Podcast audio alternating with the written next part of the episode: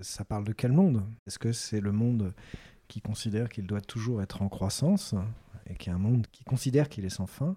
Est-ce que c'est le monde en tant que tel qui sera sans fin? Il y aura une fin du monde à un moment ou à un autre, mais je pense qu'elle sera dans quelques millions, voire milliards d'années. Je ne crois pas à une fin de l'humanité euh, relativement proche, disons, comme le font les collapsologues. Par contre, on va souffrir. Auteur, autrice, éditeur, éditrice ou encore illustratrice, illustrateur. Ce qui se lit, le podcast de la librairie Le Fayère à Rennes donne la parole aux auteurs et aux acteurs du livre. Bonjour et bienvenue dans Ce qui se lit, le podcast de la librairie Le Fayère à Rennes, réalisé par Arnaud Vasmer. Aujourd'hui, autour d'une bande dessinée euh, d'actualité qui fait l'événement depuis sa parution, bien que son sujet puisse nous inquiéter euh, fortement. Le monde sans fin, c'est son titre. Et pour en parler, nous sommes en compagnie euh, de l'un des auteurs, Christophe Blin. Bonjour. Bonjour. Auteur de Quai d'Orsay, d'Isaac le Pirate ou encore d'un album, d'une aventure du lieutenant Blueberry pour laquelle vous étiez venu nous voir à Rennes. Et nous sommes également en compagnie de François Lebescon, directeur éditorial chez Dargo. Bonjour. Bonjour. Vous aviez euh, accompagné à Rennes, vous, euh, quelques-uns de vos auteurs, dont ceux de Black Sad. Le Monde sans fin, euh, Christophe Blin, c'est un album que vous avez écrit avec Jean-Marc Jancovici, spécialiste de la transition énergétique et inventeur du bilan carbone. Et c'est un album qui vient proposer une manière peut-être d'articuler, euh, je fais ça sous la forme d'interrogative, d'articuler les mots euh, euh, monde et fin, là où certains nous parlent de collapsologie, d'effondrement du fin du monde. Comment est-ce que vous, vous l'entendez? Comment est-ce que vous, vous l'avez choisi, ce titre, Le monde sans fin, qui pourrait plutôt amener sur la transition et donc sur quelque chose d'un peu plus optimiste qu'une fin du monde? Bah, à la fois c'est ce que vous dites, à la fois c'est une ironie, à la fois c'est ça parle de quel monde? Est-ce que c'est le monde qui considère qu'il doit toujours être en croissance et qui est un monde qui, considère qu'il est sans fin Est-ce que c'est le monde en tant que tel euh, qui sera sans fin? Euh, Alors, il y aura une fin du monde à un moment ou à un autre, mais je pense qu'elle sera dans quelques millions, voire milliards d'années. Je ne crois pas à une fin de l'humanité euh, relativement proche, disons, comme le font les collapsologues. Par contre, on va souffrir. Est-ce qu'on restera à 8 milliards? C'est là qu'est la question. C'est surtout ça. Parce que vous interrogez effectivement euh, cet avenir par rapport à, c'est l'une des originalités de l'album, par rapport à l'histoire de notre relation à, l'énergie que vous euh, racontez euh, sur ces derniers temps, ces derniers siècles, avec une forte augmentation de l'usage de l'énergie, peut-être voilà, une, manière aussi d'interroger sur la puissance des machines, sur l'objet aussi, sur quand arriverons-nous à une carence d'énergie, mais c'est aussi, est-ce aussi un album inquiet pour vous? Vous utilisez un moment le mot thérapie. Cet album fait comme une thérapie. Est-ce que c'était une manière pour vous, outre les questions que vous vous posiez sur ce qu'était le réchauffement climatique et cette échéance, qui approchait une manière de maîtriser, de comprendre l'avenir qui nous était euh, promis? Euh, oui, je, l'ai fait parce que j'avais peur, effectivement. Et euh, est-ce que je suis plus rassuré maintenant? Non. Mais je comprends. Donc déjà, ça fait des... Je, je comprends, mais... Enfin, j'ai compris avant de, faire le livre, avant de, de rencontrer euh, Jean-Marc Jancovici, puisque j'ai suivi, suivi ses travaux avant d'aller le voir. Et à l'origine, même, c'est mon frère qui suivait ses travaux et qui m'en a parlé et qui m'a incité à faire ce livre. Comme je le raconte tout au début, ça s'est passé euh, exactement comme ça, tel que je le raconte euh, dans les premières pages. Et oui, c'est-à-dire que c'est un livre qui est fait pour la transmission. Euh, j'ai remarqué pour ma propre expérience, euh, notamment en parlant de mon frère, puisque lui m'a transmis quelque chose, et euh, le, travail de Jean-Marc Jancovici. Et j'ai remarqué que quand moi-même j'y étais directement, c'est-à-dire que j'ai suivi ses conférences, j'ai eu envie de les transmettre. Et c'est évidemment très difficile parce qu'il a des images qui sont lumineuses, très saisissantes, mais son articulation, on arrive à donner quelques éléments qui, qui marchent dans un dîner pour euh, impressionner euh, ses amis et pour leur dire de quoi on parle, mais au bout d'un moment, on cale parce qu'on n'est pas capable de le faire avec une articulation aussi fluide que la sienne et aussi riche que la sienne, parce que le, discours est très riche. Euh, il est très riche, mais toujours compréhensible. Il a, un talent de vulgarisateur exceptionnel. Et euh, en faisant ce livre, c'était une manière de transmettre en, un objet, puisqu'une conférence est plus ou moins, enfin, elle est immatérielle. Je disais aux gens, allez le suivre sur, euh, sur Internet. Et là, il y a quelque chose à transmettre qui est solide, qu'on peut, qu'on peut consulter en, prenant le temps que l'on souhaite, sur lequel on peut revenir beaucoup plus facilement qu'une conférence parlée. Et j'ai remarqué que cette, euh, euh, cet état de, saisissement que j'ai pu éprouver en écoutant ses conférences et en m'intéressant plus près à son travail, j'étais pas le seul. Il y avait plusieurs personnes qui en discutaient justement sur Internet. Et ce qui, euh, ça a été un des gros moteurs, un des moteurs essentiels de ce livre, La transmission, et que Jean-Marc, évidemment, comme j'avais un rapport personnel avec lui, j'ai été le voir et il a immédiatement accepté le projet.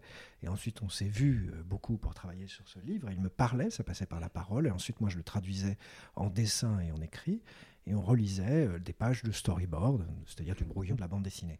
On, reviendra sur effectivement la, matière bande dessinée parce que c'est pas simple de mettre en dessin des chiffres, des, euh, histoires euh, de cette manière-là. Mais vous disiez effectivement que on discutait les conférences et les interventions de Jean-Marc Jancovici. J'aimerais que vous exploriez un petit peu cette thématique-là et que vous nous disiez vous, Christophe Blain, pourquoi vous l'avez choisi lui plus qu'un autre et jusqu'où vous partagiez et partagez ce qu'il disait, notamment sur la sobriété énergétique, parce que lui est un promoteur euh, du nucléaire, là où d'autres ne le sont pas. Et c'est l'un des objets de. C'est une des parties de ces, travaux, mais une seule seulement, mais c'est une des parties qui fait justement débat, qui fait justement discussion. Elle fait plus vraiment débat maintenant en France. Euh, enfin, euh, de manière. On aurait fait le livre deux ans plus tôt, ça serait pas passé comme ça.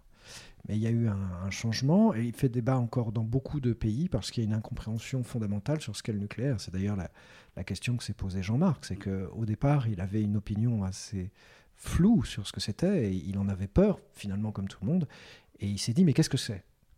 Qu'est-ce que c'est ce truc dont on parle? Et il s'est penché sur la question pendant plusieurs années, en comprenant exactement de quoi il en retournait, en le comparant à d'autres énergies, en comprenant sur euh, les deux accidents euh, emblématiques euh, voilà, et qui, ont lieu, c'est-à-dire Tchernobyl et Fukushima, et en les expliquant.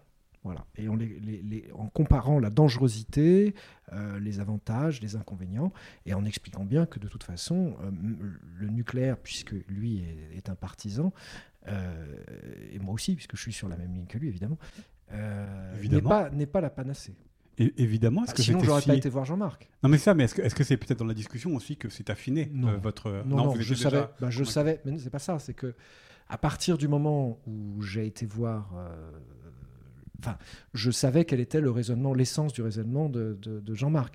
Après, le travail que j'ai fait avec lui, euh, où on a pu se rencontrer euh, physiquement, c'est-à-dire on a pu vraiment travailler ensemble, euh, je, savais exactement de quoi il en retournait, j'étais déjà convaincu. Si j'ai été le voir lui, c'est qu'en réalité, Jean-Marc, et j'ai fait des recherches là-dessus, euh, n'est pas d'abord quelqu'un qui travaille seul, c'est quelqu'un qui travaille en équipe, c'est quelqu'un qui a un travail extrêmement élaboré, qui est constamment en mouvement, euh, qui est constamment à réévaluer euh, toutes les données sur lesquelles il se base. C'est quelqu'un qui, travaille dans la société, c'est-à-dire qu'il travaille avec des entreprises, il a, il a des propositions concrètes, il est dans le concret, c'est quelqu'un de très pragmatique, et en même temps, il a une analyse globale, presque philosophique, de, de la, la, façon dont on fonctionne, hein, historique, et, etc. Et euh, il est dans la, dans l'approche qu'il a, la synthèse de tous ces éléments, à travers le regard qu'il a sur l'utilisation qu'on a de l'énergie à très large échelle depuis essentiellement, enfin le début de l'humanité, mais essentiellement depuis 200 ans, c'est-à-dire depuis l'explosion de la révolution industrielle, euh, la façon dont il développe cette pensée, il est et qui il synthétise toutes ces, euh, toutes ces compétences euh, qui ne sont pas forcément strictement les siennes, mais auxquelles il va chercher et la façon dont il traite les données, il est unique au monde. Et à se poser de nouvelles questions, parce que je pense à une question euh, phare qui est dans votre album, qui est donc sur autour de, de l'énergie, Christophe Blain, et finalement ce qu'il dit, c'est par rapport à toutes les énergies que l'on a. D'abord, c'est qu'il n'y en a aucune qui est une énergie propre, elles sont toutes sales, mais on doit faire un arbitrage entre les inconvénients qui sont liés à chacune de ces énergies. Et ça, c'est une question qui n'est pas encore complètement acceptée, mais bien discutée. Bien sûr, parce que c'est très difficile. Ça, ça implique des choix, et quand vous faites des choix, vous faites des renoncements, et vous êtes obligé de. elles impliquent un certain nombre de souffrances. nous sommes actuellement dans un processus de non-choix. Nous sommes dans un processus d'expansion euh, sans arrêt. Nous allons dans, une fuite en avant euh, et qui est extrêmement euh, difficile à arrêter. Et même si on crie, si on hurle en disant mais non, mais non, on va dans le mur, on va dans le mur, il faut bien comprendre ce que ça veut dire euh, de mettre le pied sur le frein et de choisir d'autres voies. Ça n'est pas, ce ne sont pas des voies faciles. Il n'y a pas de miracle, il n'y a pas de solution globale, rassurante et clé en main. Euh, c'est un ensemble. elles ne sont pas toutes, euh, comment dire, comme je dis, clé en main. C'est-à-dire que c'est des choses qui ont un, qui, il y a des choses qui sont assurément euh, logique. Il y a des choses qu'il faut tenter et qu'on découvrira au fur et à mesure. La crainte, ce qui semble être le plus probable, c'est qu'une partie de ces solutions seront mises en œuvre quand on ne serons même plus au pied du mur, mais que le mur nous sera tombé sur le coin de la figure. À voir si les effets de la pandémie, les effets de la guerre en Ukraine où l'énergie a quelque chose à voir, nous obligent, nous contraint à aller plus vite que prévu. Oui, mais ça sera jamais suffisant. C'est-à-dire que l'esprit humain euh, fonctionne de telle façon qu'il euh, a besoin euh, d'éprouver, d'aller jusqu'au bout du bout pour pouvoir agir. la capacité d'anticipation ne fonctionne qu'à partir du moment où on a eu l'expérience. Il y a quelque chose de cet ordre-là. Donc, il va falloir qu'on éprouve pour comprendre. Et le regard sur ces choses-là n'est pas accordé partout dans le monde. Euh, ça pose aussi toute une série de problèmes qui sont extrêmement complexes de ce point de vue-là. Mais il y a une façon aussi de se placer. Il y a une façon de se placer dans le monde à l'échelle individuelle, à l'échelle collective. Et la première façon de se placer est de comprendre exactement l'échelle des enjeux. C'est-à-dire, euh, qu'est-ce que ça veut dire, à quel niveau, dans quel volume, qu'est-ce que signifie notre vie quotidienne? Oui, parce que qu'est-ce qu'elle implique? Qu'est-ce qui est sous-jacent? Parce que vous avez cité à plusieurs reprises le, mot de, global, et c'est quelque chose qui est très extrêmement important. C'est-à-dire que certes, dans cet album Christophe Blanc, Le Monde sans fin, avec Jean-Marc Jancovici, vous parlez de climat, vous parlez d'environnement, vous parlez d'énergie, mais tout cela est lié à notre qualité de vie, tout cela est lié à l'économie, tout cela est lié à l'alimentation, tout cela est lié à l'emploi, avec la tertiarisation qui aussi développe cela. C'est ce qui en fait toute la difficulté, ah c'est-à-dire qu'on ne peut pas euh, comme on a tendance à le faire quand on fait ce qu'on appelle du greenwashing, c'est-à-dire de détacher un élément et à partir qui élément en fait très peu significatif, qui est l'arbre qui cache la forêt, et en disant si on traite ça proprement, on peut continuer. en fait, c'est pas vrai. Euh, c'est bien, mais ça peut être éventuellement un, début, une façon de penser, mais en fait, euh, l'échelle de ce qui devrait être entrepris est une réforme extrêmement lourde. Jean-Marc reste quelqu'un de relativement optimiste parce qu'il croit euh, en la patience. Alors, il y a une urgence, mais il croit en la patience et la pédagogie. Il sait que euh, plutôt que de viser un objectif euh, immédiat à très long terme et qui semble très éloigné de la réalité qu'on vit actuellement, il faut monter la première marche, puis la seconde, puis la troisième. Il croit parce qu'il pense que et je crois qu'il a raison, il pense que c'est comme ça qu'on arrive à installer les choses durablement. Et, euh, mais on est pris entre, euh, entre une urgence, et vraisemblablement on ne tiendra pas les deux, la, barrière des 2 degrés, le plafond des 2 degrés qui a été fixé, ne sera pas tenu. On ne sait pas ce qui se passe. On va préciser que nous enregistrons, Christophe Blin, cet entretien en mars 2022 et qu'on a appris il y a quelques jours que l'Arctique et l'Antarctique avaient connu des records de chaleur. Ce sont des signes. Oui, oui, oui, oui. Euh, oui, on est, on est déjà dans un. Déjà, le réchauffement, de toute façon, arrivera, quoi qu'on fasse. C'est-à-dire que même si on passe. On enchaîne les canicules, là, d'été, on était déjà. Non, mais de tout. Oui, et puis, euh, quoi qu'on fasse, euh, c'est un, un phénomène avec inertie et, et avec lequel il va falloir composer. Mais il y a des degrés. au propre comme au figuré, c'est-à-dire que ça va déclencher des phénomènes qui vont être exponentiels. Donc, et, dans, leur intensité, dans la, les ouragans de plus en plus Oui, et les, et les, les conséquences pour l'ensemble de l'humanité vont arriver à des niveaux qui ne seront pas maîtrisables ça laisse réfléchir. C'est un peu inquiet. François Le Bescon, quand Christophe Blain est, venu vous trouver avec euh, cette idée d'un monde sans fin, le projet ressemblait à quoi? Est-ce que vous euh, partagiez euh, à la fois le, un mélange d'optimisme et de pessimisme que vient de nous livrer Christophe Blain bah, tout d'abord, ça ressemblait à une conversation au téléphone à trois, d'ailleurs, parce que Christophe nous avait appelé un soir en disant Je travaille sur le Blueberry, mais je voudrais vous parler d'un autre projet euh, il faut que je le fasse, euh, c'est important, et je vais vous expliquer de quoi il s'agit. Donc en fait, ça a été une discussion d'abord au téléphone comme ça, pendant à peu près une heure, où Christophe euh, nous racontait qui était Jean Covici, comment il avait, été, amené à le, à le rencontrer, et son désir de se lancer là-dedans. Sachant que moi, dans un premier temps, c'est pas quelque chose qui, qui m'arrangeait dans le sens où il y avait un deuxième Blueberry qui devait arriver. Il arrivera, mais pas tout de suite.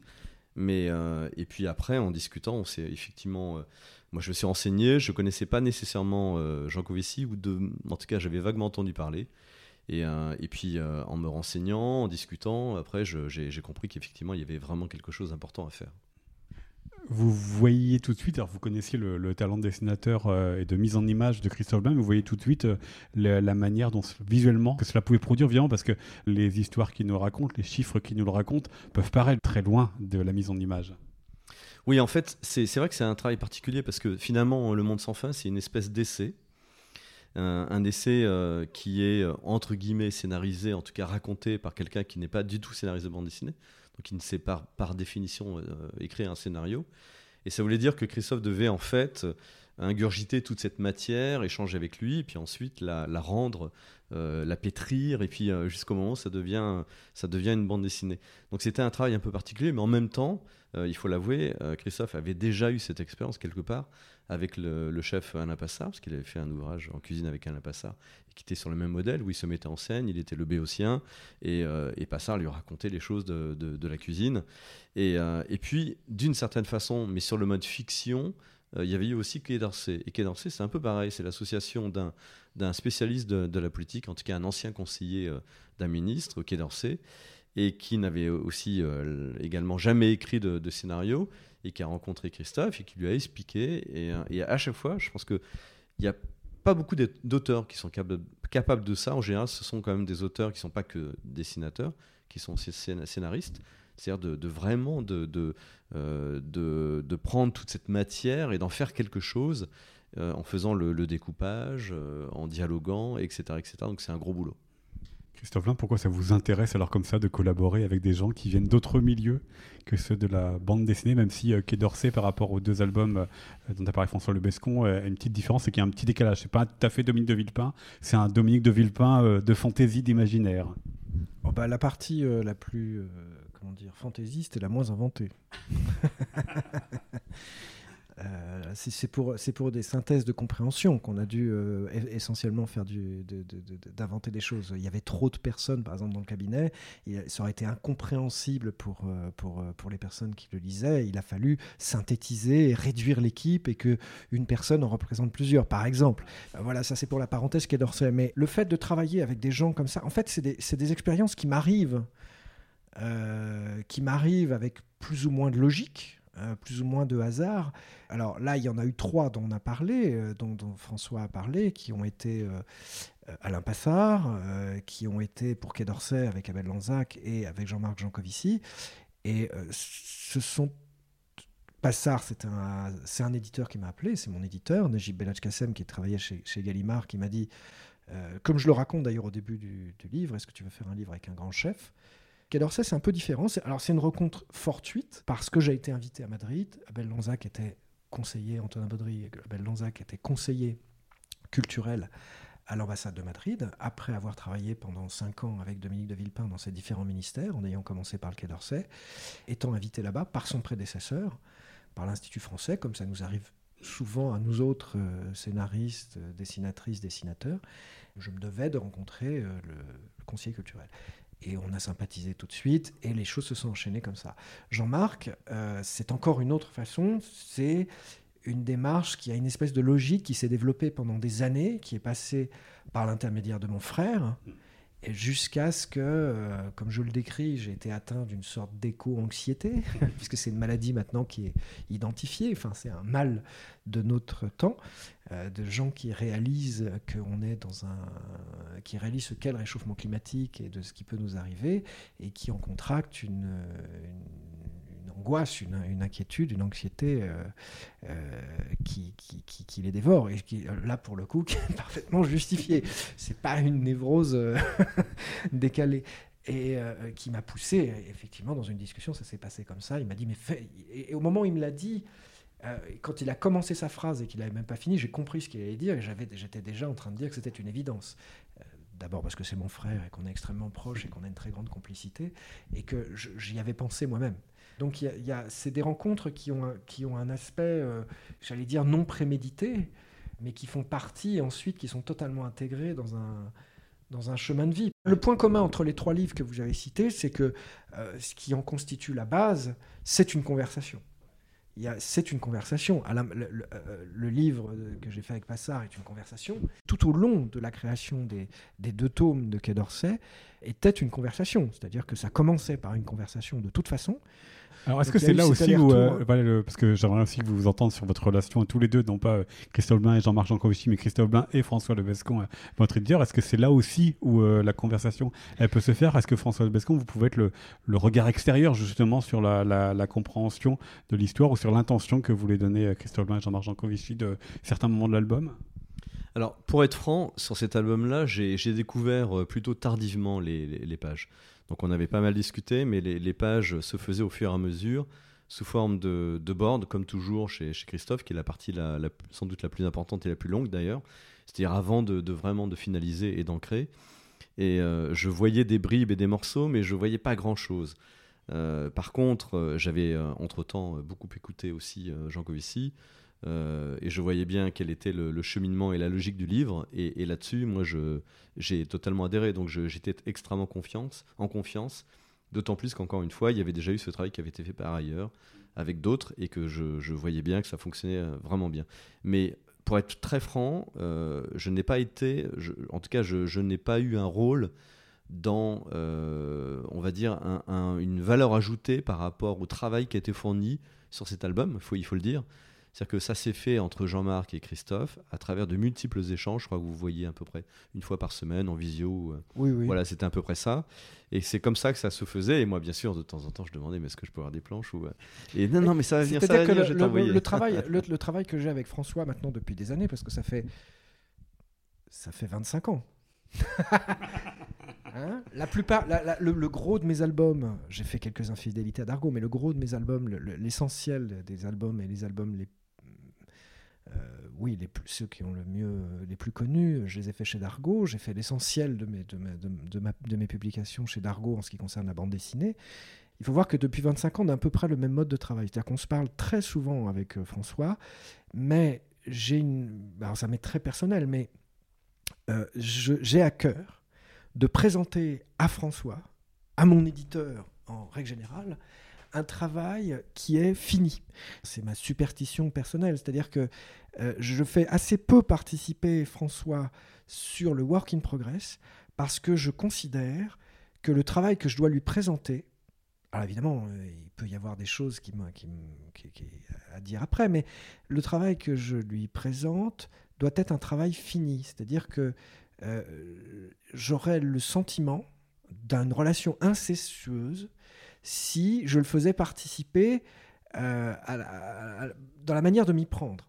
Par contre, nous avons des conversations euh, quasi constantes pendant la réalisation des bouquins, quand ils sortent après, etc., euh, sur tous les aspects techniques de l'édition et les aspects, les limites que je dois me fixer, les aspects techniques que je dois prendre en compte, comment ça se passe, comment construire le bouquin, comment il va se développer, parce que des fois, un livre peut être euh, cadré avant d'être fait. Pour dire un, exemple tout à fait euh, euh, simple, on va dire, bah, il va faire ce format, il va avoir cet aspect, il va mesurer euh, tant de centimètres par tant de centimètres et il va contenir tant de pages. Voilà, ça c'est une, une limite. Et il y a des livres comme celui-là où c'est des choses qu'on est constamment en train de réévaluer. C'est-à-dire qu'on se rend compte, bah ouais, grosso modo, il va faire peut-être une centaine de pages, peut-être 120. Je suis en train de le faire, il va peut-être plutôt en faire 150, et puis finalement 200 ou 192. Et puis plus grand, plus large. Voilà, voilà. Euh, et, euh, alors on a eu beaucoup de problèmes techniques euh, après sur la fabrication. On a connu des, difficultés parce que c'était la pénurie du papier qui concernait toute l'édition. Bon voilà, ça c'est des choses sur lesquelles on est, on est on a beaucoup de conversations et pendant la, la et sur le temps évidemment c'est un des éléments essentiels quand le bouquin sera fini, parce qu'il y a toute une machinerie. Donc, euh, en fait, le, rapport technique que j'ai avec mon éditeur est permanent, mais sur la création, euh, pour, ma, pour mon, équilibre personnel, et je procède, j'ai procédé comme ça à peu près euh, toujours, avec quelle que soit la maison d'édition avec laquelle j'ai travaillé, c'est-à-dire que j'essaie je, le plus possible de montrer un travail qui est totalement fini. C'est-à-dire que, alors il faut savoir qu'avant, il a connu, il a été tamisé, tamisé, filtré, distillé euh, des dizaines de fois euh, par tout un tas d'autres personnes, euh, notamment les personnes immédiates avec lesquelles je travaille. Quand les pages sortent de mon atelier, on est face à quelque chose qui, selon mes critères à moi, doivent être totalement compréhensibles. Après, si c'est raté, c'est de ma faute, mais, euh, et je l'assume totalement, mais euh, quand j'arrive chez mon éditeur, j'estime que je dois être tiré à quatre épingles. Et je dois me présenter bien, et avec un... Alors, dans nos discussions, il, est conscient des affres que je peux traverser, mais dans la, le travail final, en règle générale, euh, je tiens, pour moi c'est très important, à, avoir un travail qui est, qui est totalement, qui a déjà été totalement distillé, si vous voulez. François Bescon, je voudrais terminer par, euh, par vous, justement, sur euh, le fait que Christophe Blain soit un, auteur qui soit impliqué dans la, construction de l'objet et la construction de, la vie euh, de l'objet par la suite. En quoi ça peut changer votre travail par rapport à un auteur qui, lui, ne s'implique pas dans cette dimension-là? Bah, en fait, c'est le scénario idéal. C'est-à-dire que quand on, échange sur, sur un livre, c'est pas que le contenu, c'est aussi le contenant et c'est tous les aspects qu'il y a autour. Donc c'est vrai qu'on parle beaucoup de, bien sûr, de, de, contenu, mais on parle aussi beaucoup après de, tous les aspects un peu techniques ou euh, euh, la façon dont on va fabriquer le livre. Et, euh, et c'est vrai qu'en plus sur cet album-là, on, on, s'est pris de front cette crise du papier. Et on a dû gérer une situation qui est plutôt a priori confortable de celle d'un succès immédiat et en même temps avec cette pénurie et on devait répondre à une demande qui grandissait, grandissait, grandissait et qui est toujours d'ailleurs euh, là. Donc euh, c'est vrai qu'on a, on a passé beaucoup de temps à, un peu se prendre la tête tous les deux et, euh, sur, sur ces, questions-là, parce que parfois l'album est en rupture, parce qu'on devait trouver des solutions. donc en tout cas, moi j'apprécie beaucoup cet échange-là, parce que c'est un échange qui se limite pas à tes pages sont bien et puis voilà.